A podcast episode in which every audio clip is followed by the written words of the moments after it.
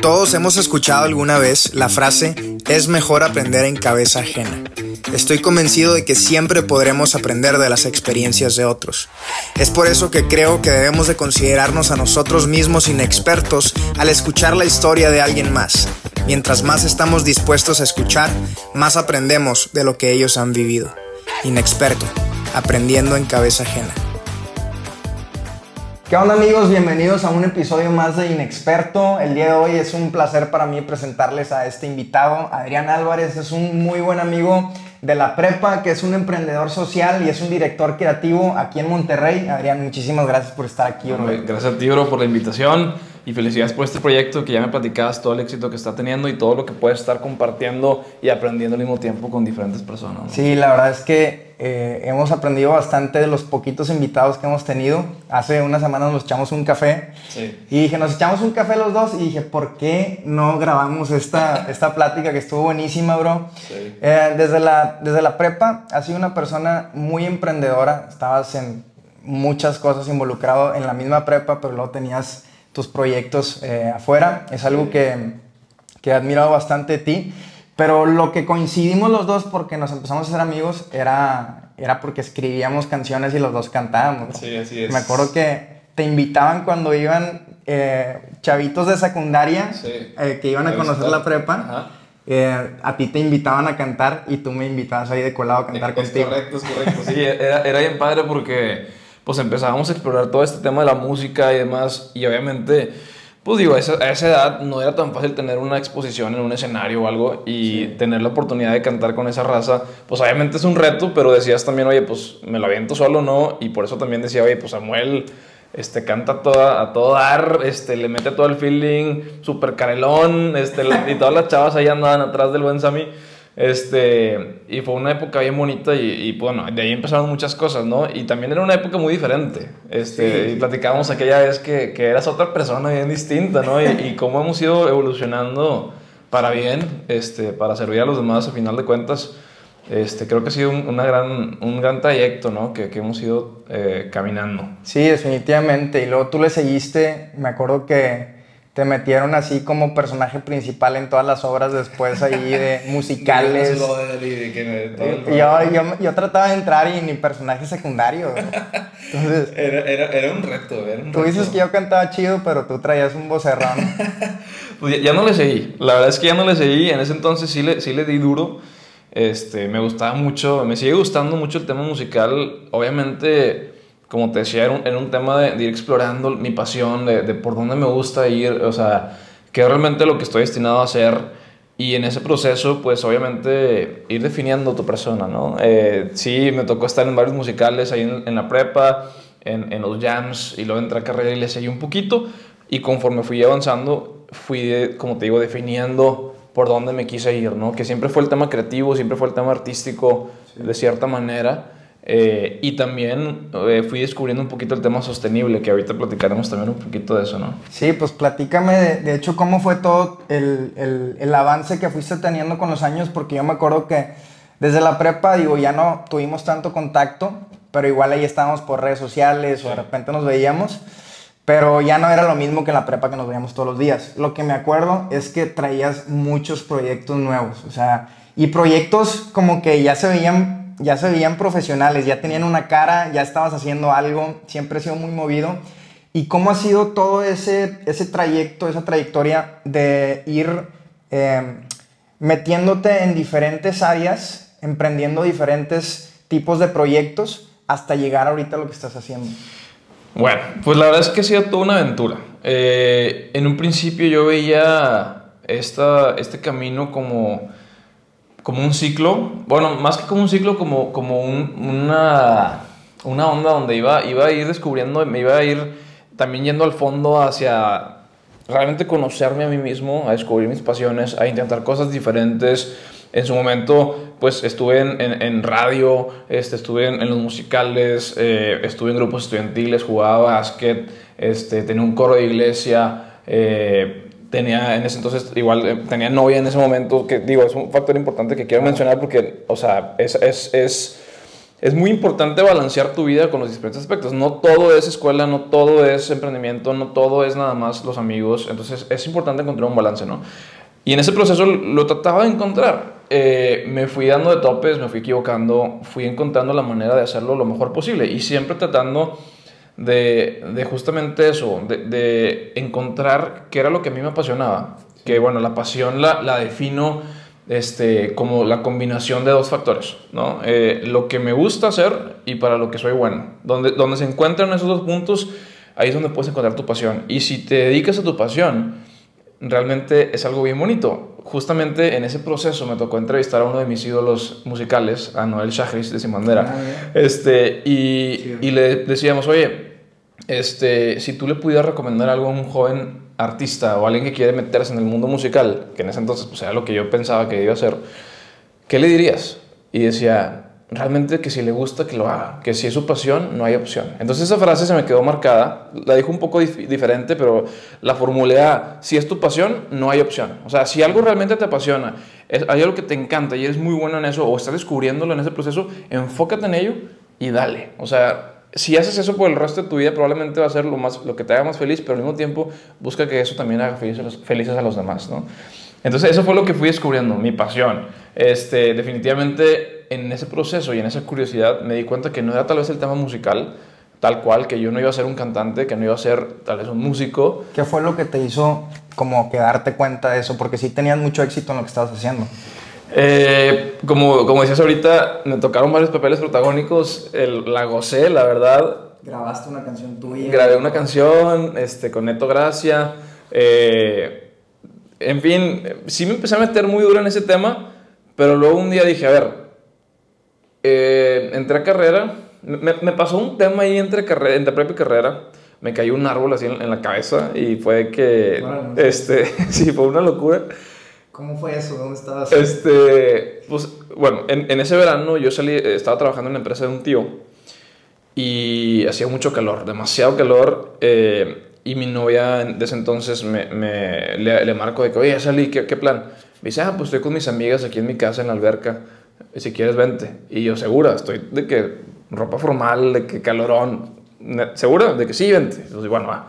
Eh, mi mamá me, me llevó para allá. Este Llego y pues ya saludo a las amigas, me siento en una hamaca que ya me había sentado antes, como unas 7, 10 veces, no sé.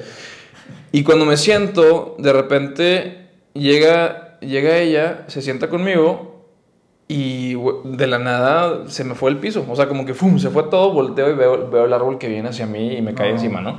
Afortunadamente a ella no le pasó nada, como que yo, yo de cierta manera eh, evité que le pasara estando al, justo entre ella y el, y el árbol.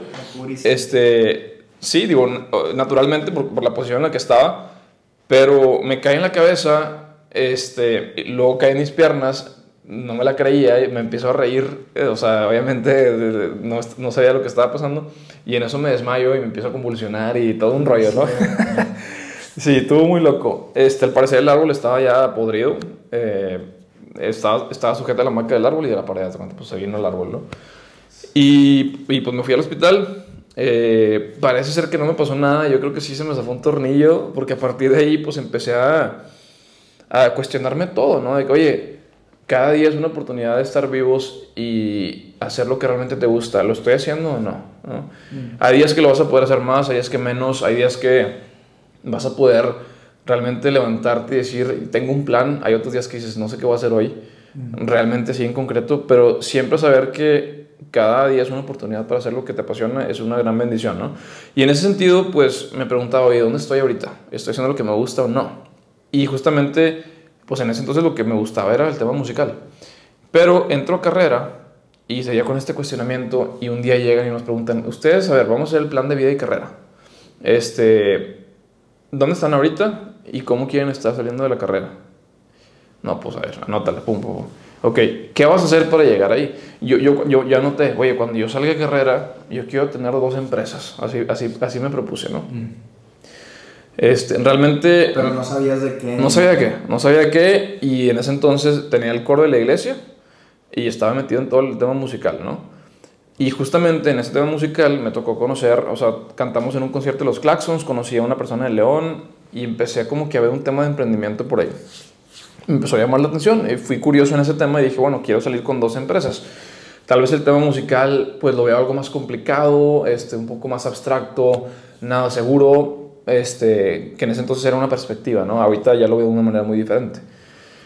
Y bueno, pues eh, a partir de ese entonces empecé a probar de todo, o sea, en el buen sentido, ahora, este, a aprender cosas diferentes. Eh, me, casi, casi le dije a una, a una, persona que conocí, oye, déjame emprender contigo. Eh, empecé con él un emprendimiento aquí en México que se llama Pinstad y era un mercado para estudiantes en línea, como un Pinterest, Mercado Libre, eh, etc.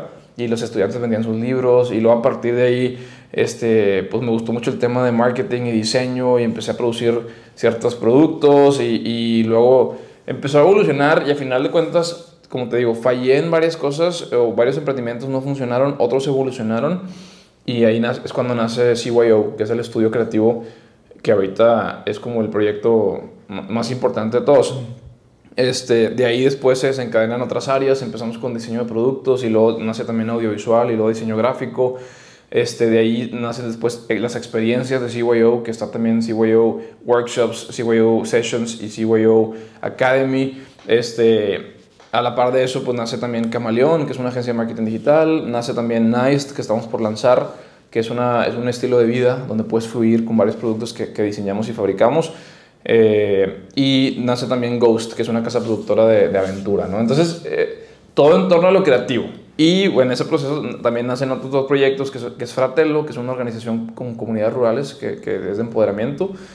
Y nace también eh, Juntos Podemos, que fue una filosofía que otra vez fue un, un proceso evolutivo este, de, de, mentalidad, de filosofía, como te digo, que después se tradujo a, las, a la responsabilidad social o la sostenibilidad de todos los proyectos. Entonces, es, sigo pensando en ese proceso, en ese ciclo que te decía al principio, pero más como una espiral que vas hacia arriba, ¿no? No es un tema donde, oye, ya descubrí que me apasiona y el resto de mi vida ya estoy ya estoy súper bien. No, ok, ya descubrí que me apasiona, pero en ese proceso regreso y me vuelvo a cuestionar, oye, ¿y si va por aquí? Uh -huh. ¿Y si es esto? Y, y, vuelvo a cuestionar y a intentar cosas nuevas, ¿no? Y en, es, y en, ese, y en ese punto voy, voy creciendo como persona, como creativo, como ser humano, pero siempre regresando a innovar, ¿no? Esto es lo que realmente soy, es lo que me gusta, lo que, lo que quiero hacer, lo que quiero aportar. Y, y así voy avanzando profesionalmente, ¿no? Es, es, ese, es mi, ese ha sido mi proceso de descubrimiento personal. Este, y bueno, hay un tema bien interesante que ahorita también entramos de, de la parte de, este, espiritual, de mi religión, eh, que, que, que, ha sido todo un proceso y que últimamente hubo un highlight ahí muy importante. Órale, oye, solamente quiero preguntarte. Sí. Mencionaste como, como cinco o siete proyectos y creo que es una gran ventaja que tú tienes, eres muy aventado, tienes, o sea, le das y trabajas, le metes, le metes pasión, o sea, no nada más lo dejas así como que, bueno, este es un proyecto que tengo en puerta, sino que le pones cara, empiezas a trabajar, empiezas a darle sus proyectos individuales a cada uno. Sí. Pero ¿cuáles son las desventajas de ser una persona que emprendes tantas cosas? Como dicen a veces, ¿no? El que mucho abarca, poco aprieta. Y no sé si eso te ha pasado a ti en el punto donde, donde quizás has tenido que ponerte en una posición en donde tengas que sacrificar algo que realmente amas y a lo que realmente le hayas invertido tu tiempo y tu talento. Definitivamente. Yo creo que algo que, que, todos vivimos es que en la universidad aprendes ciertas cosas que en la vida no aprendes, ¿no? Y una de esas cosas que no aprendes en la vida, pues es, digo, o sea, en la universidad que no aprendes, que aprendes en la vida, es, creo yo, a emprender. O sea, si ahí en la universidad te pueden enseñar este, modelos de negocio y cosas por el estilo, pero, o sea, el tema práctico es, es inigualable en la vida, ¿no? Entonces, yo me considero una persona de un perfil llamado Da Vinci, que platicábamos también aquella vez. Sí. Eh, da Vinci, si podemos recordar, era una persona que practicaba muchas disciplinas, ¿no? Era arquitecto, escultor, pintor, músico y, y hacía de todo y muchas de esas cosas las hacía incompletas. Eh, tú puedes ver sus planos y se quedaban en esos planos y, y demás, sí. pero al final de cuentas se quedaban incompletas y abarcaba muchas cosas, ¿no? Este perfil denominado el Da Vinci se asocia con las personas que hacen muchas, muchas disciplinas, muchos proyectos, a veces al mismo tiempo inclusive, y no los hacen, digamos que, que full, ¿no? Uh -huh. eh, todos tenemos 24 horas al día y no más, no menos. Eh, y bueno, y menos si decides también no, no utilizarlas apropiadamente, pero también de esas 24 horas, pues tenemos que dedicarle horas a descansar, horas a, ejercicio y horas a, a, la mente, al espíritu, al alma, a, lo profesional, a la familia. O sea, otra vez el tema de cómo distribuir tus, tus, tus actividades. Dicho esto, eh, pues empecé a dedicarme a muchas cosas. Empecé a comprometerme y a decirle sí a muchas cosas y empecé a aprender que no era tan sencillo decirle, decirle sí a las cosas, ¿no? Así como dicen, aprende a decir no, también es aprender a decir sí. Me gusta más pensar en aprender a decir sí eh, que aprender a decir no. Porque aprender, aprender a decir sí involucra el aprender a decir no. Cuando tú dices sí a algo y, sabes cuándo es un sí, pues obviamente es, a ver, eh, si le estoy diciendo sí a esto, es un compromiso que involucra A, B, C, D y hasta la Z, ¿no? Y en ese sentido, ¿cómo yo ahorita voy a poderme dedicar a eso dentro de lo que ya estoy haciendo? Y cómo realmente eso me va a sumar a mí y a los demás, porque es, un, es una decisión que también tienes que tomar en cuanto a, una decisión de vida. Agarrar cualquier proyecto para mí no es cualquier cosa, no voy a decirle sí a algo que nada más lo voy a hacer porque sí. Eh, inclusive, y esto se asocia mucho con una mentalidad que aplico en, eh, mi vida personal y en el profesional, que es cambiar la frase de, de bien sin mirar a quién a cambiarla, a hacerle bien mirando a quién. O sea, aprende a decirle sí a la persona que le estás ayudando a un grado que no lo hagas por nada más por ayudar, sin mirar a quién y por ser quien sea, por el proyecto que sea, etcétera, sino que aprendas a voltear a ver, a ser empático, a entender la problemática, a entender a la persona y si le vas a decir que sí, sea un voluntariado o sea lo que sea lo que hagas, un, un proyecto profesional, entiende el problema y empápate de él para que la solución sea algo que realmente resuelva lo que está viviendo. Entonces, bueno, ¿cómo le he hecho para que las, las decisiones que he tomado me lleven a crear proyectos que, que, busquen crear un impacto fuerte? Definitivamente la clave ha sido trabajar en equipo. O sea, ese ha sido uno de los puntos más importantes. Eh, trabajar con gente apasionada, con gente que realmente puedas encontrar una sintonía, porque cuando digamos que eh, los vectores de visiones van para lados contrarios, los proyectos se pueden destruir muy fáciles, muy fácil, ¿no? Cuando realmente se alinean y todos apuntan hacia algo con una mentalidad abierta, porque es bien importante enamorarte del problema y no de la solución. Eh, y todos van apuntados a, eso. ¿Cómo, ¿Cómo, que es bien importante enamorarte del problema? Explícame eso. Ok, eh, cuando estamos enamorados de una solución, muchas veces llegamos a, ante un problema y decimos, pues mira, yo soy fulanito de tal, traigo este proyecto y esto es lo que va a resolverte la vida. Y a veces pues no es así. Y eso es bien delicado en muchas ocasiones, sobre todo con las comunidades, cuando hablaba ahorita de Fratello. Si llegamos con un programa educativo o con un programa de salud o un programa de proyectos productivos a una comunidad, y por ejemplo, así empezó Fratello, ¿no? Oye, tenemos este proyecto que son unas macetas en forma de manos con el cual te vamos a ayudar a vender tu producto agrícola, que en este caso son manzanas, este, y tú las vas a fabricar, yo te voy a poner eso, y la gente va a ver, ¿qué me estás diciendo? O sea, yo tengo problemas de, o, tengo oportunidades de educación, de salud y de otras cosas. Eso no es lo que realmente necesito. Sí, y volvemos a lo que decías de la empatía, ¿no? Como que ahora llegas y conoces realmente el problema, es lo que te refieres, conoces a dónde estás llegando para entender cuál es su verdadera necesidad. Es correcto, es correcto. Por eso es importante enamorarte del problema y no de la solución, porque si te enamoras del problema, tú puedes cambiar la solución y, y a final de cuentas busca siempre atender al problema, aunque esa solución con la que tú llegaste no sea la óptima. Entonces te puedes desprender un poquito de eso, ¿no? Entonces, bueno, el, el, tema del trabajo en equipo eh, me ha sido muy importante vibrar con gente que tenga una visión similar a, a, mí y también yo aprenderles a ellos y modificar la mía, mi, mi propósito. Este, y en ese sentido, hacer proyectos con gente muy apasionada, con gente súper dedicada, disciplinada y con quienes podamos crear cosas bien fregonas. Esa ha sido una de las claves para poder que ese perfil de, un Da Vinci que quiere hacer muchas cosas y que no quiere dejar de estar creando, porque a mí me gusta mucho empezar cosas, este, batallo más para continuarlas o para terminarlas. Soy muy bueno para empezar, pero para, para, para, para este, tenerlas este, ya consolidadas o para terminarlas siempre me apoyo con un equipo. Este, de hecho, si, si quiero empezar algo nuevo, no lo voy a hacer si no tengo un equipo. O sea, esa es una de mis reglas de la vida. Entonces, este, el trabajo en equipo es clave para que, para que un Da Vinci pueda hacer todas esas cosas que quiere, pero que las haga de una manera estructurada, con planeación, con estrategia y demás. Y eso es lo que me ha permitido ahorita emprender estos proyectos. Oye, ahorita que platicabas de, del emprendimiento social, cuando hablabas de lo del problema y la solución, que me encantó eso, nunca, digo, suena muy lógico, pero nunca lo había visto así. Creo que cuando lo piensas de esa manera, te soluciona muchísimos problemas también a ti, ¿no? A la hora de, de, de llegar y chocar con algo que estás tratando de hacer y, y, chocas con la, con la verdadera necesidad, pero tú ya vienes abrazando tu, tu solución. Este, creo que te soluciona bastante, te, te ahorra también bastante tiempo cuando, cuando estás dispuesto a hacer eso. Claro. Pero, pero ahora con lo de Fratello, o sea, ¿cómo fue que nació el hecho de, de querer tú eh, convertirte en un emprendedor social, ir a ayudar a la gente? ¿Qué fue lo que, que hubo, qué fue lo que te llamó a eso? Ok, fíjate, ya entrando en temas del llamado. eh, voy, voy, a, voy a cruzar un poquito historias. No necesariamente suceden en la misma línea del tiempo, pero digamos que un punto va a ayudar al otro que, que te voy a tratar de, de, de compartir. Eh, uno de mis primeros emprendimientos, y, y llamémoslo emprendimientos porque digamos que salía de lo... Ok, a ver, a ver, vámonos un poquito más atrás. Este, el concepto de emprendimiento o emprendedor muchas veces lo asociamos a un negocio. Un negocio que tiene un fin de lucro eh, y que a final de cuentas su capital es el dinero, ¿no? Entonces, todo aquello que no sea eso, pudiéramos considerarlo en un esquema tradicional como filantropía, llamémoslo así, en resumidas cuentas, ¿no? Entonces, yo tenía en su momento un proyecto filantrópico que era, voy a ir a cantar a misa los domingos, ¿no? No, no ganaba un peso por eso, se le dedicaba mi canto a Dios y lo hacía con un equipo bien fregón de cantantes y músicos y amigos.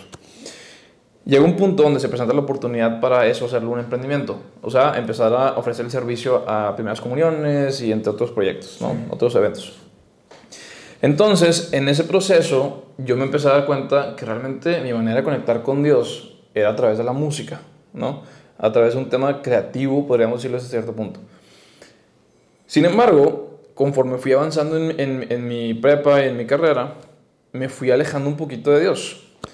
Y en ese proceso dejé de ir a misa, dejé de ir al coro, empecé a enfocarme en la parte de capital, dinero. Yeah. Eh, sin embargo, empecé a vivir ciertas experiencias que me hicieron voltear a ver a Dios de nuevo. Y justamente, y es donde entro al tema de la historia, que se sale un poquito en el tiempo, que fue algo más reciente, el año pasado. Y se me presenta la oportunidad de entrar un grupo de, de personas en Dios y emprendedores, ¿no?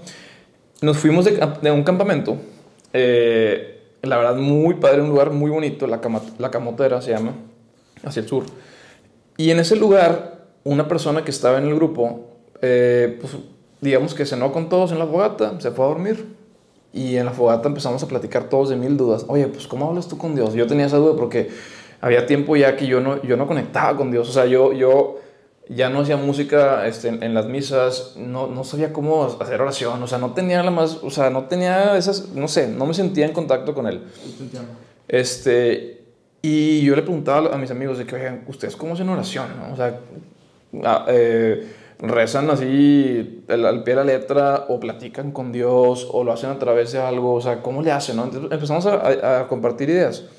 Y fue una noche muy bonita porque eh, además de esos temas salieron otros. Y a la mañana siguiente, de broma, este, pues yo le decía al grupo de que, oigan, pues bueno, vamos a cerrar con un aprendizaje, ¿no? A ver, Paco, tú que no estuviste en toda la noche, ¿qué nos puedes decir, no? Y fíjate que, curiosamente, este, bueno, curiosamente en ese momento, porque luego ya me enteré... Paco había sido el que se paró. El que se había ido a dormir, ¿no? Pues Paco es una persona muy religiosa, es, un, es una persona muy cristiana, pero de una manera muy bonita, o sea, él, él, él predica todo el tiempo, bien, bien bonito. Y, y, pues Paco así como que todos esperando a ver qué decía, pues empieza a decir, pues miren a su alrededor, vean todas estas montañas que están aquí, vean esas nubes, vean el cielo, vean los animales, escuchen las aves que están aquí a nuestro alrededor. Vean cómo está ahorita el césped en esta zona donde, donde el hombre no llega inclusive, ¿no? Vean esos árboles, esos troncos, las hojas, vean todo lo que está aquí alrededor pues todo esto es una obra del Creador, es, es, una obra de Dios, ¿no? Y Dios, antes que todo, y así lo dice la Biblia inclusive, pues Dios fue, decidió ser un creador, decidió ser un creativo, decidió crear el, mundo, ¿no? El, el universo. Decidió incluso crear al hombre a su imagen y semejanza. Por lo tanto, nosotros también como seres creativos, tenemos eso parecido a Él, ¿no? Tenemos un compromiso inclusive como creativos y como creadores de crear cosas con nuestros talentos que Él nos dio eh, para, ponernos al servicio de los demás. Y eso se me quedó súper marcado y dije, wow, o sea, me llegó el mensaje, aunque le pregunté de broma, o sea, realmente yo sentí que Dios me estaba hablando y, me dijo, oye, o sea, los talentos que les estoy dando a ustedes como, como hombres, que los hago a mi imagen y semejanza, pónganlos al servicio de los demás y creen cosas bellas, creen cosas que realmente hagan sintonía con su entorno, creen cosas que hagan este, match con, con la naturaleza, que, que, construyan y no destruyan, ¿no? Y me fui de ahí con, con un compromiso y, con, y con una misión que decía, oye, si ya no es a través de la música, si ya no estoy tal vez yendo a misa, que, que debería de ir más, este, tal vez, oye, como creativo y como creador tienes todo un compromiso, que no se te olvide, ¿no? Entonces, con eso me empecé a dar cuenta, y por eso me regreso un poquito a la historia, antes inconscientemente yo me empecé a dar cuenta de que no necesitaba yo ser un tema filantrópico o un tema puramente de humanitario para ayudar a los demás, sino que podía ser un emprendedor social haciendo lo que ya hacía. En todos los proyectos, los videos, los productos, es desde cómo trato a mi gente, desde los materiales que utilizo, desde cómo a los clientes también este, contestarles a tiempo, respetar sus tiempos, eh, o sea, toda mi manera de ser y operar todos los proyectos podían ser socialmente responsables. No tenía que ser un proyecto que fuera a Galeana necesariamente, este, o de misiones para, para, hacer algo de ese tipo, ¿no? Entonces así fue como me, di cuenta. Eh, esto fue mi, mi, manera más consciente. De una manera semiconsciente fue, fue esta otra cuando empecé a irme de misiones y me fui dando cuenta que, que podía a través del diseño con estas macetitas ayudar y luego, oye, esta no es la forma, tengo que escuchar más y ser más empático y demás. Y antes de eso, inclusive, y de una de una manera súper inconsciente, me fui dando cuenta viendo a mis papás. Mis papás fueron, han sido y son mi gran ejemplo. Este, mi papá de la parte creativa y mi mamá desde la parte humanitaria. Creo que desde ellos traigo esto conmigo y lo fui haciendo cada vez más consciente. Pero bueno, esa fue la enseñanza que me, que me hizo darme cuenta que, que, que, como creadores, como creativos, tenemos talentos, tenemos recursos este, como seres humanos y qué mejor que ponerlos al servicio de los demás para no nada más el capital sea económico y para ti mismo, sino que sea un capital que en tus resultados al final del mes no nada más digas, ah, me fue bien porque gané X pesos. Oye, me fue bien porque ayudé a tantas personas, me fue bien porque hice tantos proyectos con impacto, ¿no? Entonces, eso, esa es la manera en la que cambié mi manera de, de, capitalizar eh, los bienes, ¿no? Este, sino capitalizar los talentos y, y, y, las amistades y, el tiempo con los demás. Sí, es una, es una mentalidad que tenemos muy arraigada. La gente a veces cree que por el hecho de estar eh, invirtiendo tu tiempo en algo donde estás completamente eh, de voluntario y donde no estás ganando absolutamente nada y donde únicamente estás metido en regalar tu tiempo, tu talento y todo lo que tienes sin, sin convertirlo en un emprendimiento que quizás puede dejar algo para sostenerte, ¿verdad? Si convertirlo en algo que pudieras hacer eh, por el resto de tu vida, digámoslo así, piensa que si no es así, entonces no hay propósito. Entonces, ¿qué hace la gente? Trabaja y luego busca hacer cosas con propósito. Entonces separan el propósito de lo que haces cuando necesitamos meter el propósito en todo lo que hacemos, ¿verdad? Y, y, me encanta eso porque entonces entra la frustración de muchas personas. Eh, en, en, mi caso, ¿no? que estoy en la, en la iglesia cristiana, hay muchos creyentes que creen que si no están cantando en la iglesia o que si no están predicando o que si no están de maestros de niños o si no fueron de misiones, entonces ¿dónde está el propósito? Y metemos la mentalidad de lo que acabas de platicar y decimos, oye, pues el propósito está en tu casa, en cómo eh, tienes tu relación con tu familia, con tus hijos, con tus papás, con tu esposa. El propósito está en tu trabajo, en cómo tratas a tus compañeros de trabajo o a tus empleados. El propósito está eh, a donde quiera que vayas, cómo, cómo tratas a las personas, a tus amigos. Eh, con, con, qué, con qué corazón y con qué motivación haces lo que haces. Es importantísimo el beneficio económico de nuestro trabajo, claro. Y, y, yo creo que Dios nos bendice también desde esa área. ¿Por qué? Porque tenemos que vivir, tenemos que comer, tenemos que pagar la, la, la luz, la renta, todo. La, la gente tiene gastos que, que, es importante y no nada más es importante para nosotros, es importante para Dios. Pero esta otra área no tiene por qué separarse de esto. O sea, no, no, no es como que, entonces si yo gané de este trabajo, si fue un beneficio económico para mí, entonces ya no puede ser parte de mi propósito. Para nada, o sea, todo entra dentro del propósito que tenemos, como tú decías, de poder hacer la diferencia también en la vida de otras personas. Totalmente de acuerdo. Y ahí entra el tema de la sostenibilidad, ¿no? Eh, muchas veces, como también platicamos en un principio, eh, como tratamos de direccionar nuestros, nuestros propósitos hacia un eje nada más de, de, los tres de la sostenibilidad. O solamente es un tema económico, o solamente es un tema social, o solamente es un tema ambiental. Mm. Eh, conforme se van combinando, empezamos a crecer en esa pirámide de la sostenibilidad y, y, y, la sostenibilidad precisamente habla de ese balance entre lo económico, lo social y lo ambiental. Entonces, mientras tus proyectos sean sostenibles y busques que, otra vez, no tiene que ser mayormente económico o mayormente el otro. O sea, tú puedes balancear entre una cosa y otra, pero al final de cuentas todo ayuda a que esto sea más grande, ¿no? Este, y sí, coincido. O sea, al final de cuentas, si quieres, como decía este Confucio, ¿no? Eh, si quieres cambiar el mundo, empieza por cambiar tu país. Si quieres cambiar tu, país o tu nación, empieza por cambiar tu ciudad. Si quieres cambiar tu ciudad, empieza por tu colonia, por tu familia, por tu persona, ¿no? Y en ese sentido empieza, empieza a cambiar tu manera de de querer cambiar el mundo, porque si bien ya lo estamos cambiando, ya lo hemos cambiado muchísimo como realmente debería de ser naturalmente. Entonces cambiemos nuestra forma de, de, ver la vida hacia un tema donde sabernos este, hijos suyos, sabernos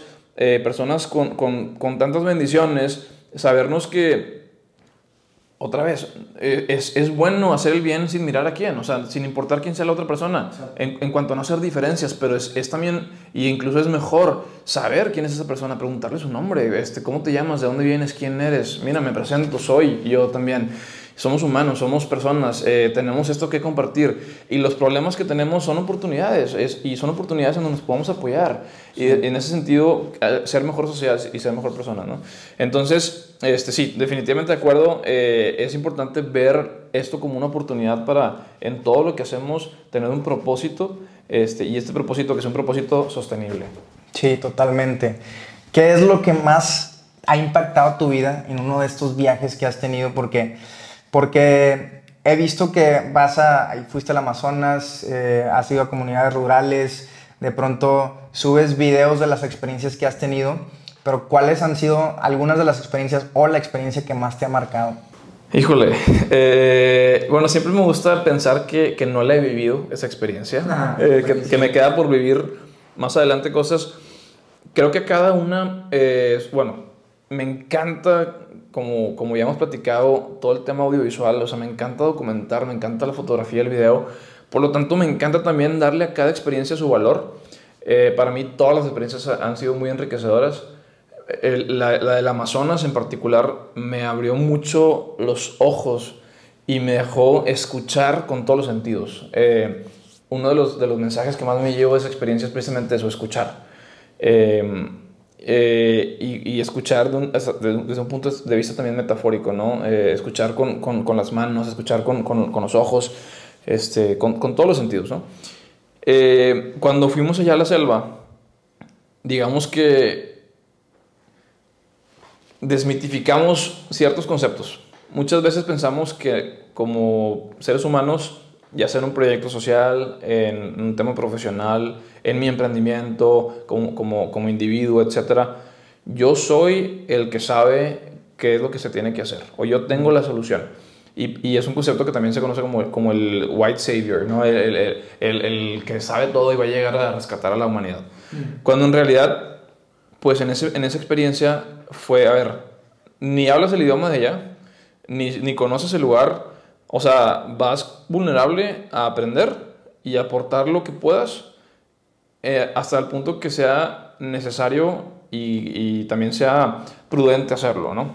En ese sentido, llegamos a, la selva, a un lugar donde pues no estamos acostumbrados por ejemplo, aquí pues, en la ciudad estás acostumbrado a, oye, pídelo por, por tal este, servicio de, de, de, de envío de, comida o ve al súper y, y, cómprate esto y, y demás. Allá tenemos que pescar para comer este, tenías que trasladarte horas para llegar a la zona de trabajo caminando por, y, por, y por un río y por pantanos y, la fregada. Al final de cuentas, fue, fue una experiencia donde nos dimos cuenta que, oye, o sea, detrás de todo lo que hay aquí, o sea, todo esto, hay gente. O sea, esto, o sea, cada cosa que tú volteas a ver, hay una mano o una mente que estuvo detrás, o más de una. O sea, eso es impactante. Y, y eso me hizo mucho ver, ver allá, escuchar y, y, y ver esto y de repente, eh, digo, una cosa bien curiosa mía es que de repente me voy, me quedo viendo algo y me voy y me imagino una película, ¿no? Entonces, por ejemplo, empiezo a ver esto y me empiezo a pensar de que, oye, este, probablemente, bueno, Dania cuando estaba diseñando este logo y estaba pensando en las curvas de las letras, este, pensaba también en las aplicaciones y luego probablemente habló con un diseñador o con un, eh, para cortar en láser esta pieza en MDF y cuando se pegó, pero el MDF de dónde viene y cuando se procesó. Entonces me empiezo a pensar en todo y digo, wow, este, cuando estaba allá me tocaba ver parte de la cadena del principio de valor del producto, o cómo la gente cosechaba y teníamos que sacar la, la mandioca, que era como una, un tubérculo, como una papa de, de, la, de la tierra, y cómo pasaban, tenías que hacer tres días de procesos para que pudieras sacar la harina este, y, o sea, me hizo ver muchas cosas, abrir los ojos, entender y, y darnos cuenta que hay, hay, familias detrás de cada cosa, que, no podemos menospreciar lo que, lo que alguien, el tiempo que alguien dedica otra, para otra persona, que no podemos comprometernos y que tenemos que aprender a decir que sí cuando hacemos algo. Me tocó vivir una experiencia con un señor este, que pensaba que yo era, o bueno, creía él que yo le podía ayudar como en un tema médico el cual yo soy pésimo para esos temas, o sea, cero me considero un buen, un buen humano que, que, que, que tenga nociones médicas, este, y la verdad es que yo le dije, ¿sabe qué, señor? Yo no soy un doctor, ahorita yo no le puedo apoyar, pero le recomiendo hacer estos temas básicos de higiene para un tema que, que, que tenía. Este, y cuando haya una oportunidad en el siguiente grupo, si se puede sumar un doctor, eh, pues eh, con él se puede atender directamente, ¿no? Entonces, otra vez, aprender a decir que sí y que no. Pero bueno, para no hacer el cuento muy largo, esa experiencia fue la que me marcó, las Amazonas. Eh, me hizo escuchar con todos los sentidos, me hizo darme cuenta que todos somos humanos, que todos tenemos sueños, que no importa en qué clase social, en qué creencia y en qué postura nos, nos ubiquemos, todos a final de cuentas eh, tenemos sueños, tenemos inquietudes, tenemos ganas de, de crecer, tenemos este, ganas de, de, cumplir ciertos objetivos.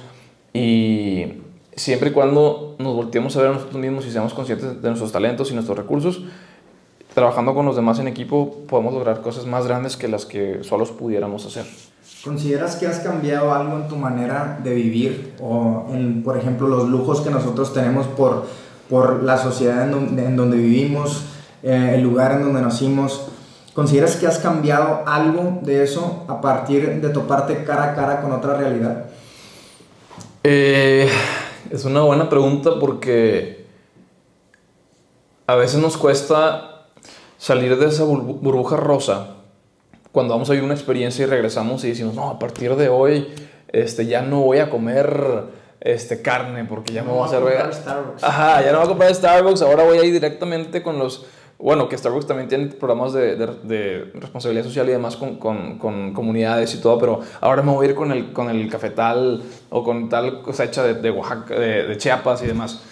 Eh, yo creo que, otra vez, pensando en un, en un cambio sostenible, algo que, que, hice a partir de eso, uno fue comprometerme a contar historias de una manera más eh, humana porque a veces eh, en los voluntariados pues íbamos a tomar una foto.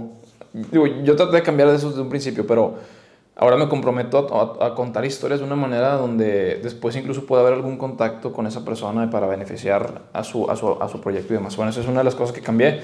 Este, también, por ejemplo, eh, pues eso, ¿no? De, de, de, apreciar todo lo, que, lo que consumo, eh, todo lo que, con lo que interactúo y decir, qué padre que está esto aquí y al final de cuentas tiene una función. Y si no, es un, si no es la mesa de marca tal, es una mesa y alguien se la partió para hacerla. Entonces, valorar las cosas que tenemos, mm. este, no demeritar eh, nuestros recursos, los, las, las, oportunidades que se nos presentan. Eso podría ser otra que, que cambié. Este, y yo creo que, pues también, eh, justamente valorar mucho el, el, el lugar en donde nacimos, ¿no? por ejemplo, allá, pues para ir al baño, a veces me tocaba ir a hacer en, en un pocito que tenías que hacer al lado de un árbol y enfrente de una vaca, porque no había un baño. Eh, y acá a veces dices de que, ay, este, pues ya tengo todo y lo doy por hecho, ¿no?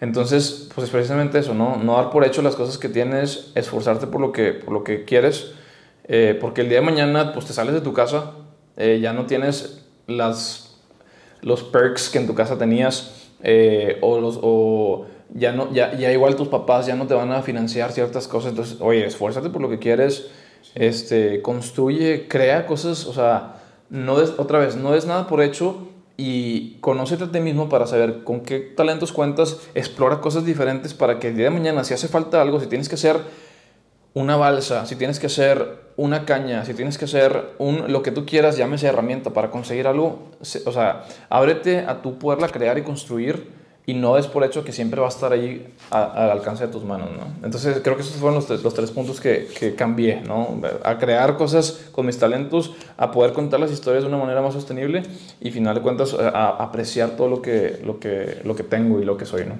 Claro. Y ahorita contabas que cambiaste tu manera de contar historias cuando das conferencias, ¿cuentas estas historias que tuviste? Sí, eh, justamente hay una, hay una conferencia que se llama Haz el bien mirando quién, que, que recientemente ha resurgido este, después de la pandemia. Mm. Eh, y justamente cuento la historia de las Amazonas. Eh, y todo gira en, torno al storytelling, va, va, va, alrededor de eso. Y, empieza con un superpoder que tenía un señor allá de leer el futuro. Este, pues iba, bueno, justamente buscando contar historias y, conocer las leyendas de la selva, en una ocasión nos topamos con un señor que en lugar de contarnos una leyenda nos, nos ofrece leernos el futuro. ¿no? Y dije, bueno, esto puede convertirse en una leyenda. Entonces digo, va, este, yo me animo. Entonces entramos a su casa y me dice, mira, te voy a leer una oración. No te voy a leer el futuro ahorita, pero te voy, te voy a leer una oración, te voy a hacer una oración. Y cuando yo me vaya a dormir, los santos o aquellas personas van a venir y me van a contar todo lo que yo detecté ahorita inconscientemente, ¿no? Me van a decir tu futuro. Ahorita más voy a rezar la oración. Va, perfecto. Ok, abre tu mano. Y, yo de que, abre tu mano. Y me dice, una antena, antena. Que, empieza a decir algo así bien loco. Y total, me quedé así como que, pues quién sé qué pasó. Y me dice, ok, ya, listo. Y yo de que, ok. Me dice, ven mañana. Ok, entonces me fui a la selva con, los, con el grupo. Regresamos, es, ya nos, pasó todo el día, nos fuimos a dormir, nos levantamos bien temprano, llegamos este, a su casa y cuando, cuando le hablábamos para saber si estaba ahí, pues resulta que el señor ya no estaba. Entonces me quedé con la duda ese día de que había soñado. Dije, ay, no pasa nada, regreso al día siguiente. Total, regresó al día siguiente y no estaba, al otro día tampoco. Total, nos fuimos de esa comunidad y nunca supe que había soñado el señor. Me quedé con la duda de que había eh, eh, soñado y cuál iba a ser mi futuro. Entonces, eh, en esa historia, pues realmente se me queda mucho el, mensaje de, a ver, nosotros cuando nos preguntamos, oye, ¿tú crees que, por ejemplo, te pregunto a ti, Samuel, ¿tú crees que este señor me pudo haber predicho el futuro? No. Ok, fíjate. La mayoría dice que no. y pues obviamente es un tema, oye, pues, ¿cómo te va a predecir tu futuro en un sueño? O sea, ni te conoce. Pues lo mismo hay que preguntarnos nosotros o sea, nosotros nos creemos capaces de predecir y definir el futuro de alguien más. Cuando vamos a una, a una comunidad o algo, entonces es, una de las cosas más impactantes. Normalmente llegamos con esa actitud, yo te voy a definir tu futuro, yo te voy a proveer de la solución. Cuando en realidad es, oye, escúchalo a la, a la persona, es, oye, conóceme, Señor, a mí. Este, entonces es un tema otra vez de empatía y fue algo lo que más marcó en esa ocasión. Y eso conduce la historia, a escuchar, a hacer el bien mirando a quién. Y a final de cuentas, eh, terminó esa conferencia con un, con un video que se llama Escucha, que está igual en las redes, donde eh, a través de, de, un storytelling musical y, y, de video y una secuencia de, de, de tomas, eh, trato de comunicar ese mensaje. Se, se, divide en dos el video. En la primera parte es como el día a día, mucha información. Si yo estoy en lo mío, de repente veo, ay, no me gusta, sigo por acá. Y luego de repente dices, no, a ver, ¿qué aprendí hoy? Mañana decido levantarme con un giro 180 grados y ver las cosas diferentes, escuchar, de repente detectar, oye, me está tratando de decir eso, oye, está esta oportunidad acá, etc. Y en eso buscar hacer el bien mirando a quién. Eso es, eso es, de, de, ahí me traje ese mensaje y, y, pude aterrizarlo a algo que me marcó en mi vida. ¿no? Qué loco, fíjate que ahorita me ponía a pensar en, en eso, en cómo, cómo de alguna manera tenías cierta esperanza en lo que te fuera a decir esta persona.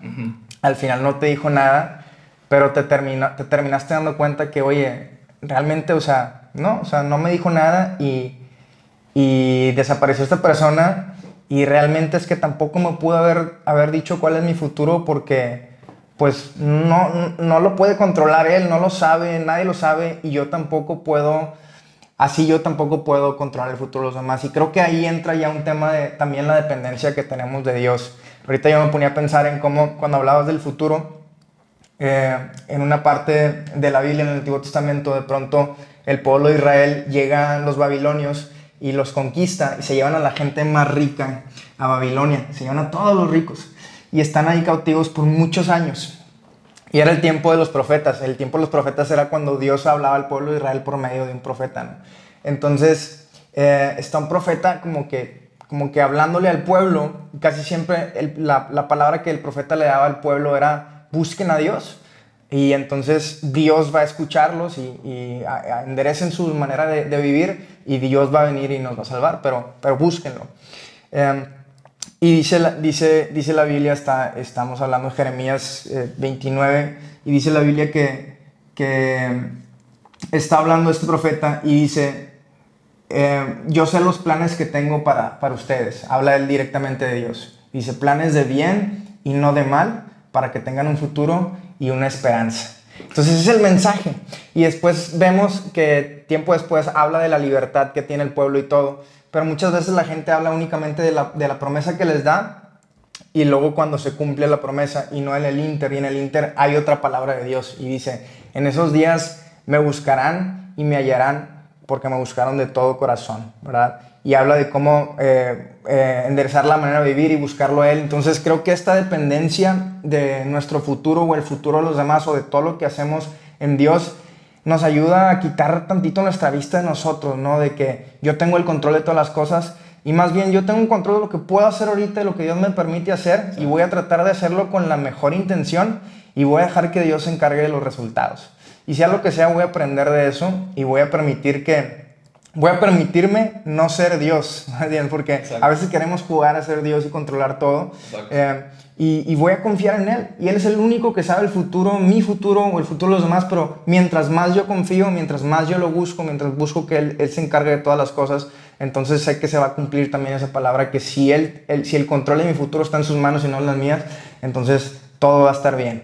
Aunque, aunque, las, aunque a veces las cosas se presenten un poco adversas, sé que Él es paz en medio de la tormenta, en las buenas y en las malas va a estar conmigo y, me encanta eso, me encanta lo que te diste cuenta de poder, poder soltar eso, ¿no? Que, que, tenemos muy naturalmente, todos, todos tenemos ese, ese deseo de, de, querer saber qué va a pasar, de controlarlo todo. Claro. Pero está muy chido esa experiencia. Claro, y, como dices también, o sea, Dios te va a acompañar en ese proceso y digamos que, digo, poniendo un extremo, ¿no? No es como decir, oye, Diosito, te encárgate que me saques 100 en el examen. Pues tampoco, ¿verdad? O sea como dice la frase, ¿no? De adiós orando y con el mazo dando, algo así, por ahí, por ahí dice. O sea, también es, es, poner de nuestra parte, pero también ponerlo en sus manos para, para confiar en él y tener fe en que, en que todo va a salir de acuerdo a su plan, ¿no? Este, sí, definitivamente hay que verlo como, como, como, como un compañero y también tener fe en, en sus planes. Eh, pero sí, definitivamente creo que es un tema donde siempre hay que estar conscientes que ni yo, o sea, me lo dijiste creo que perfecto, o sea, no jugarla a ser Dios, no puedes tú ni definir el futuro de alguien ni totalmente determinar el tuyo. Sí puedes este, tomar decisiones, o sea, por eso también somos seres inteligentes, este, con sabiduría y demás. Eh, pero siempre saber que, que hay algo más grande que uno mismo. Y ahí, digo, no sé cómo andamos de tiempo, pero este, quisiera también tocar uno de los últimos temas, si es que si no el último.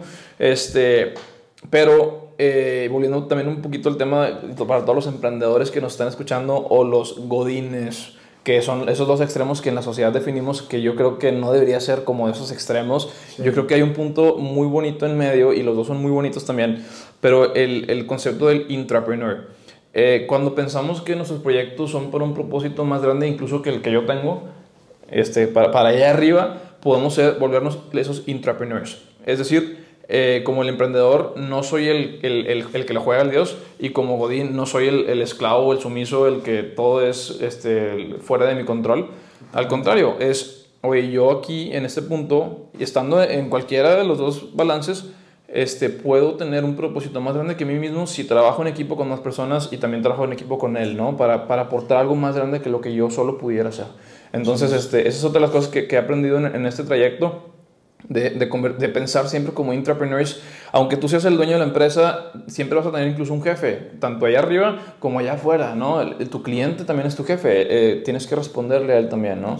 Este, al, al, planeta también tienes que responderle. Eh, entonces ahí es donde, donde entra otra vez la sostenibilidad. Siempre pensar que allá afuera, más allá de mí, hay más que hay un propósito más grande, que hay un plan más, más grande que, que el que yo pudiera definir para mí mismo y, y tratar de que esto siempre aporte para, para los demás. Sí, totalmente. Y, estar conscientes de que, como tú decías, obviamente cuando decimos confiamos en Dios es confío en Dios como si todo dependiera de Él, pero trabajo como si todo dependiera de mí, ¿verdad? Eh, me, me encanta esa frase y lo que decías ahorita, creo que es estar muy conscientes de que a todos se nos han dado talentos. Quizás algunos tienen más que otros, pero ¿qué vas a hacer con eso? ¿no? ¿Qué vas a hacer con lo que se ha puesto en tus manos? Me encanta que eh, Jesús cuenta una parábola de, un, jefe que le dio a, a tres siervos eh, diferentes cantidades de talentos, ¿no? Y los talentos eran ciertos kilos de plata, eran como, digo, de oro, eran como 37 kilos de oro o algo así, no me acuerdo cuánto. Pero dice que se fue y cuando regresa, uno lo había invertido y ya sacado el doble, otro le sacó también así una cantidad y el otro lo escondió porque tenía miedo de, que, de perderlo y tenía miedo de que su jefe lo fuera a castigar o algo. Uh -huh. Entonces dice que, que porque hizo eso, como no hizo nada con sus talentos, se les quitaron y al que, al que logró duplicarlos se les dio más. Entonces creo que cuando nosotros buscamos hacer algo con lo que tenemos en nuestras manos, con lo que Dios ya ha puesto en nosotros, se multiplica.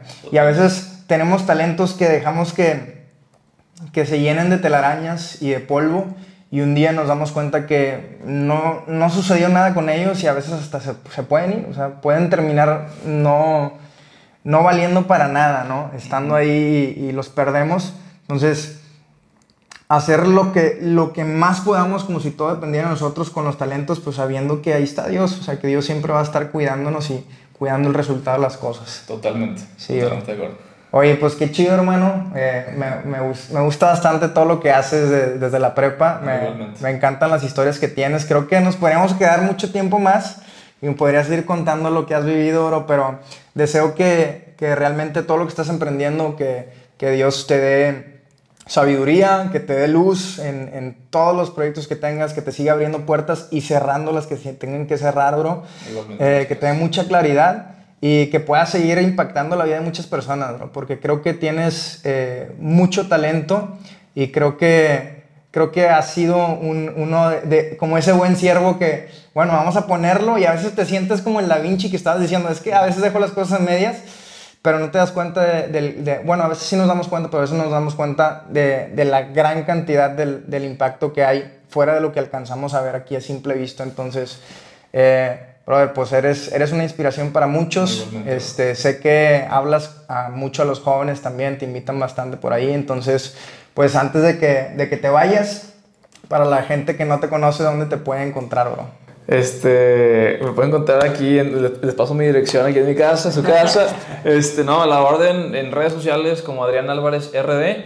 Este, igual, pues por ahí creo que es el, el mejor medio, con mucho gusto, lo que, lo que podamos colaborar eh, estoy a sus, a sus, órdenes. Igual, gracias por la invitación. Eh, para mí también eres un gran ejemplo eh, a un área de oportunidad en mi vida. Siempre fue eh, empatar siempre la parte social con, con, tantos amigos como sé que tú tienes y, y con tanto, tanto mensaje también por compartir. Me, me, me, encanta tu historia, me encanta, digo, que pues no lo platicamos en este episodio, ya lo platicamos aquella vez en el cafecito y espero también te te des la oportunidad de grabar un episodio tú solo, güey, no sé si, si se pueda eso, para que cuentes también esa experiencia tuya, que creo que es un gran, también un gran mensaje, una gran historia.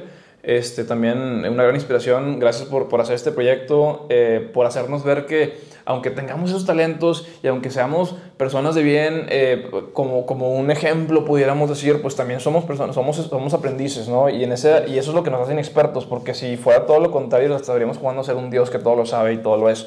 Entonces, este, gracias por, por este proyecto, gracias por, por hacernos ver que todos como inexpertos podemos cada vez eh, alcanzar más esa esa, esa perfección, aunque es, es, es, imposible, pero podemos llegar cada vez a ser más grandes para, para ser este, pues personas de bien, ¿no? Entonces, gracias por la invitación y, encantado de estar por acá. No, hombre, qué chido. Muchísimas gracias a ti, neta. Es un privilegio. Y gente, pues muchas gracias por haberse conectado, gracias por haber escuchado, por haber visto. Eh, nos vemos en el próximo episodio de Inexperto.